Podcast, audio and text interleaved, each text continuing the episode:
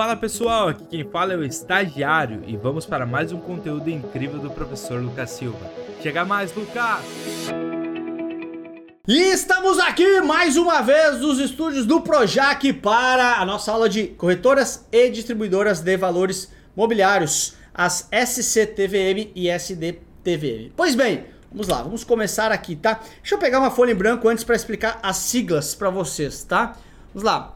Sociedade Corretora de Títulos e Valores Mobiliários. Estou explicando bem a sigla, porque às vezes cai a sigla na prova, você se dá uma travada lá. E Sociedade Distribuidora de, de Títulos e Valores Mobiliários. Bom, valores mobiliários, então, Sociedade Corretora de Títulos e Valores Mobiliários, Sociedade Distribuidora de Títulos e Valores Mobiliários. Valores mobiliários a gente já sabe o que, que, o que, que são: ações, debêntures, cotas de fundos, notas uh, commercial papers etc, tá? E agora a gente vai ver porque aqui a sociedade, né? Por que, tem uma distribuidora e uma corretora? Vamos por partes aqui, tá? Antigamente, elas tinham realmente funções diferentes. As SCTVM, as corretoras, e as SDTVM, as distribuidoras. Mas, deixa eu tirar essa caneta aqui que ficou na frente. Mas, tá? Em com essa decisão conjunta, talvez vocês não estejam vendo muito bem, mas nem precisa ver, não precisa ler isso aqui, eu só botei aqui para ambientar, tá? Essa decisão conjunta de 2009, tá? Ela eliminou as diferenças entre corretoras e distribuidoras. Antes, corretoras operavam num ambiente e distribuidoras em outros. Agora não tem mais diferença. Falou em SCTVM, corretora, falou a mesma coisa em distribuidora. Ambas fazem a mesma coisa. O nome se manteve, porque já existiam os nomes, mas desde 2009 não tem mais essa diferença, tá? Então, não precisa nem ler isso aqui, esquece, eu botei mais para contextualizar. Então, não tem mais diferença, portanto, entre corretoras e distribuidoras. Leu SCTVM ou corretora, leu SDTVM ou distribuidora, é a mesma coisa. E o que é a grande ideia desses caras aqui? Bom, pensa comigo o seguinte, olha só, presta atenção aí, ei, olha só, uma coisa importante, tá? Quando você estiver cansado, você assim, ó. Ah, três respiradas fundos. Respira fundo aí. Ah, e senta reto aqui, ó. Encosta a bunda aqui no fundo da cadeira, ó. Reinicia a cabeça e vamos junto. Então, o que é uma ideia de uma corretora ou uma distribuidora? Vamos lá, vamos por partes, tá? Olha só. Você, como uh, investidor, tem sempre o papo do superavitário, aquele cara que tem dinheiro sobrando, né? Você quer investir numa ação. Você quer investir numa debenture, que é o título que uma empresa emite, lembra? Gol, Vale, etc, para captar recursos. Você quer investir num valor mobiliário. Então, o que acontece é o seguinte, tá? Se você quer comprar uma ação da Petrobras, da Gol, da Azul, você tem que ir na B3, na Bolsa de Valores. Mas você não vai lá direto na bolsa, na B3. Você tem que achar um representante. E esse representante é o seu corretor, a sua corretora ou sua distribuidora. Então, como o próprio nome diz, ó, corretoras de valores ou distribuidoras, vamos usar o termo corretoras, tá? As corretoras é o seu representante. Quando você quer comprar um imóvel, achou o seu imóvel, quem é que você pede para, ou melhor, quando você quer comprar um imóvel, você pede ajuda para um corretor de imóveis. Ele é o seu intermediário, e aí onde é que você faz o registro da operação? No cartório. Mas quem é que intermediou? O corretor.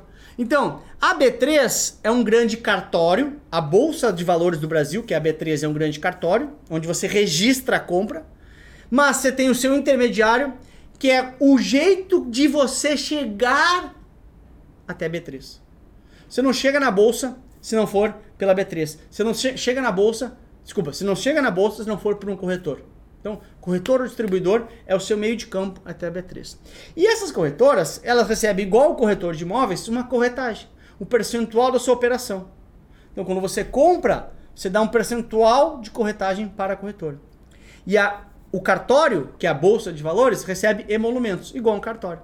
Ela recebe para registrar, a bolsa recebe a corretagem e você paga um pedacinho da sua operação. Então, uma corretora é o seu representante na bolsa de valores. Você repassa uma ordem, a corretora repassa para a bolsa e aí sim é executada essa ordem, tudo bem? As operações, esse repasse de, de, de, de operações pode ser via home broker, ó, home broker, home broker, the books on the table, home broker, home casa, broker, negociador. Então, você negocia cá pela internet. Se você tem um internet bank, você tem home, home broker, é bom, né? Home broker, né? Ou você tem por mesa de operações. É igual banco. Banco você pode ligar para o seu gerente, ou eu faço minha operação, ou você pode fazer pelo internet bank. Corretoras também, você faz pelo home broker, tá? Ou você faz pela mesa de operações. Beleza? Ligando. Eu, inclusive, trabalhei na mesa de operações de uma corretora chamada Ativa Corretora. Ficava recebendo ligação lá. Oi, aí, beleza? Tá, compra Petrobras, beleza, pode deixar. Eu recebia do meu superavitário a ordem, botava no meu sistema que ia pra bolsa. Eu era esse cara aqui. Tu entendeu? Esse representante do superavitário.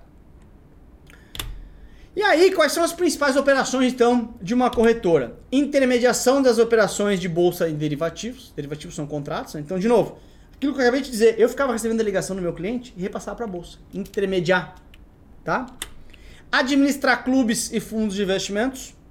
Clubes e fundos são operações. A gente tem uma aula só disso depois, tá? Onde uma galera entra para fazer aportes. Operação de compra e venda de metais preciosos, de câmbio e de conta margem. Conta margem é um empréstimo. Então, operação de compra e venda de metais preciosos, né? ouro, por exemplo, tá bom? Operações de câmbio também, conta margem é como se fosse um cheque especial. Tem corretoras que dão um limite extra para você operar, um empréstimo, né?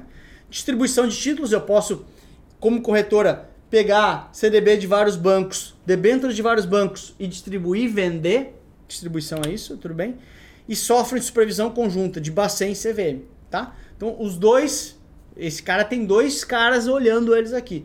Bacen e CVM, tá bom? Então faz intermediação de títulos e valores imobiliários, administra clube e fundos, faz operação de compra e venda de metal precioso, faz operação de câmbio, ele envia câmbio também para o exterior, tudo bem?